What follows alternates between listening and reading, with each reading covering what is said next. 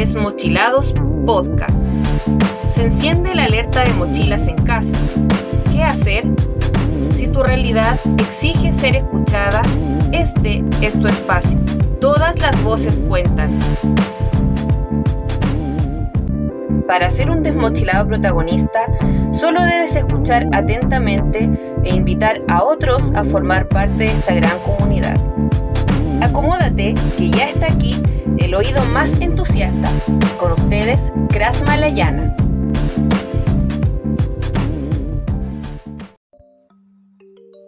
Damos comienzo al tercer capítulo con Desmochilado, en este día sábado 23 de mayo del 2020. Hoy tendremos una visión docente del aprendizaje en cuarentena.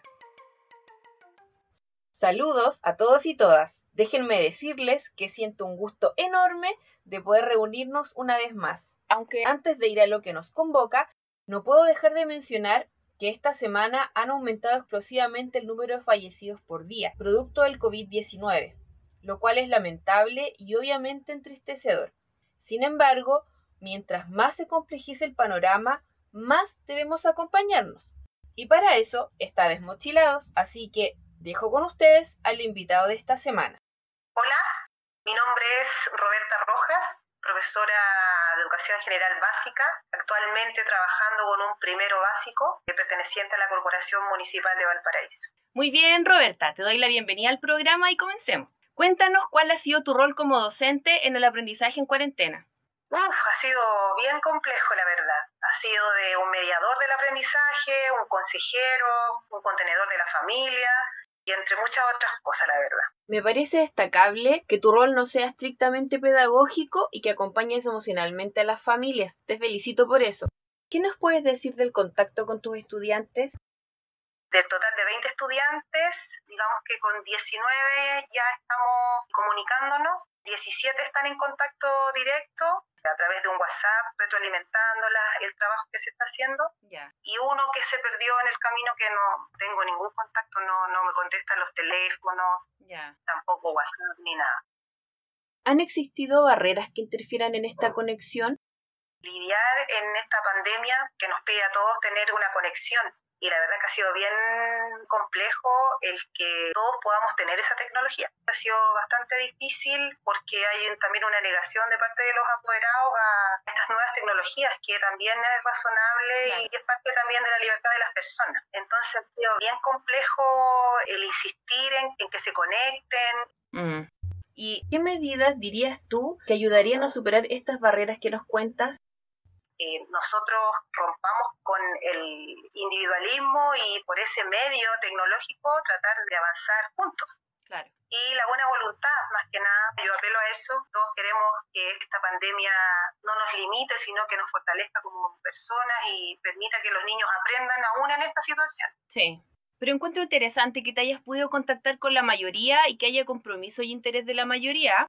Aparte de la barrera tecnológica, ¿Has tenido que lidiar con otras limitantes?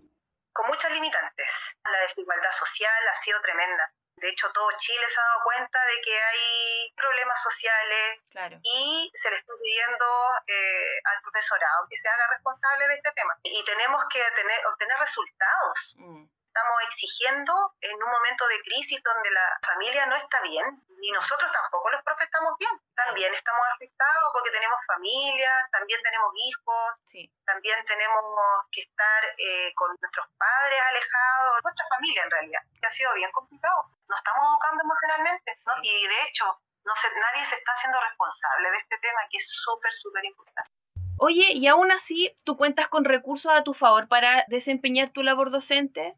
Mira, lo que yo creo que ha sido elemental en este tiempo ha sido la empatía. Más que los contenidos, más que desarrollar habilidades, el ponerme en el lugar del otro y buscarle y facilitarle eh, ciertas cosas. Por ejemplo, yo le exigía mucho a un apoderado, eh, mándeme la guía, mándeme la foto, y el apoderado me dice, profesora, ¿cómo le mando la guía si yo no tengo teléfono? Yo espero a mi marido que llegue en la noche para poder enviarle la foto de su teléfono. Claro. Entonces, de ahí como que me cayó el me cayó la teja y dije, estoy exigiendo desde mi rol docente responsabilidades, pero tampoco me estoy fijando en que cuente con un teléfono para poder enviarme lo que yo pedía, ¿te fijas?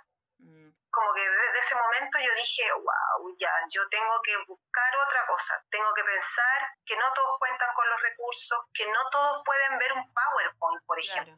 Yo preparaba PowerPoint, los preparaba y bla, bla, bla, tuve que pensar después de que ellos no lo pueden ver por un computador, que tuve que pensar en la forma en cómo el otro lo iba a recibir. Así que yo creo que la, la herramienta principal que yo he podido desarrollar es la empatía. Veo que lo que tú cuentas has tenido que ser muy ingeniosa para poder responder a todas las necesidades que tienen tus estudiantes y sus familias. Bien, pasemos a otro tema. Hablemos de lo que el sistema le exige al docente en este contexto de cuarentena. ¿Cómo es tu caso? En mi caso personal, la verdad que a nosotros sí se nos ha exigido eh, un monitoreo respecto de los aprendizajes y también evidenciar el aprendizaje. Toda la semana nos piden elaborar una especie de, de catastro, digamos, de la semana, de los contactos que hemos tenido con los niños y además de organizar evidencias con fotos, con, no sé, pantallazos de videollamada o cómo nos estemos comunicando con los niños, con los apoderados. El catastro que se hace semanalmente se envía en un, digamos, como en una plataforma y la evidencia, ya. todas las evidencias de las retroalimentaciones se guardan y tendremos que seguramente presentarlas en algún momento. Roberta, ¿cuál dirías tú que es el rol de las familias y cuidadores en el aprendizaje en cuarentena? Siempre la familia o los cuidadores han sido importantes en el proceso educativo, pero ahora eh, la familia es la que está encargada del aprendizaje Claro. Nosotros, los profesores, somos mediadores. Es la familia la que ha tenido que eh, contener, la que ha tenido que enseñar, ha tenido que motivar. la escuela no es solo la que educa, porque nosotros aprendemos en las relaciones sociales que tenemos. Entonces, ahora los niños con quién se están vinculando solamente con su familia. Entonces, el aprendizaje se está dando bajo ese contexto. Por lo cual, con la familia, donde además de todos los roles que cumple la familia, tiene que ser educadora ahora. Entonces yo creo que es súper importante una familia apañadora. A lo mejor que no sepa hacer todo, porque nadie sabe hacer todo, pero sí que apañe, vamos, sí, lo podemos hacer, nos cuesta, pero nos comprometemos todos a solucionarlo. Sí. Bien, Roberta, antes de cerrar esta entrevista, quisiera pedirte que entregaras alguna recomendación a los oyentes para organizar en casa el aprendizaje escolar. Uy, mira, lo voy a hablar desde mi experiencia como mamá, profesora, creo que es necesario organizar rutinas de trabajo, horarios. Es súper importante que los niños sientan que aunque estamos pasando por un problema de pandemia, de salud, igual debemos cumplir un horario y tenemos obligaciones. Creo que es necesario mucha conversación familiar y con los profesores. Creo que esta fluidez comunicacional es necesaria. Debemos entender que todos estamos en esto, que si bien este COVID-19 es un, un enemigo invisible, tenemos que entre todos cuidarnos. Y una de las formas es quedarnos en nuestras casas, así que mantener la calma ante esto, porque imagínense, vamos a estar sanos de cuerpo, pero mentalmente vamos a estar todos así, ¡ah! estresados. Así que la calma, empatía, palabras claves y establecer horario. Esas son como mis tres recomendaciones. Excelente, Roberta. ¿Algo más que agregar? ¿Alguna opinión o descargo? También pedirle, sean los que puedan escuchar la entrevista, mayor empatía con el profesorado. También somos personas, tenemos problemas, tenemos familia y también estamos haciendo lo imposible para poder lidiar, con este proceso. Ha sido súper complicado. También, bueno, Valparaíso en este caso eh, tuvo problemas respecto de las plantas docentes y hubo muchos profesores que no fueron contratados y que también se están haciendo parte de alguna manera porque entienden que tienen una deuda social. Entonces eh, quieren estar ahí presentes, quieren ayudar, quieren fortalecer el sistema educativo. Entonces tratemos de ser empáticos con los profes. Así como el profe ha sido ustedes también sean empáticos con nosotros. Concuerdo absolutamente contigo, todo lo que tú nombras son factores muy necesarios. Por último, ¿nos podrías contar qué te ha parecido esta experiencia? Una experiencia muy buena. Mira, te agradezco la oportunidad de poder desahogarme, Ay, qué bueno. de poder comunicar mi experiencia para que otras personas puedan también reflexionar y pensar desde otra mirada, digamos. Yo creo que enriquece la, la perspectiva de uno. Entonces, creo que es muy buena, muy buena experiencia para estos tiempos de soledad. Sí, genial. Qué bueno que te haya gustado.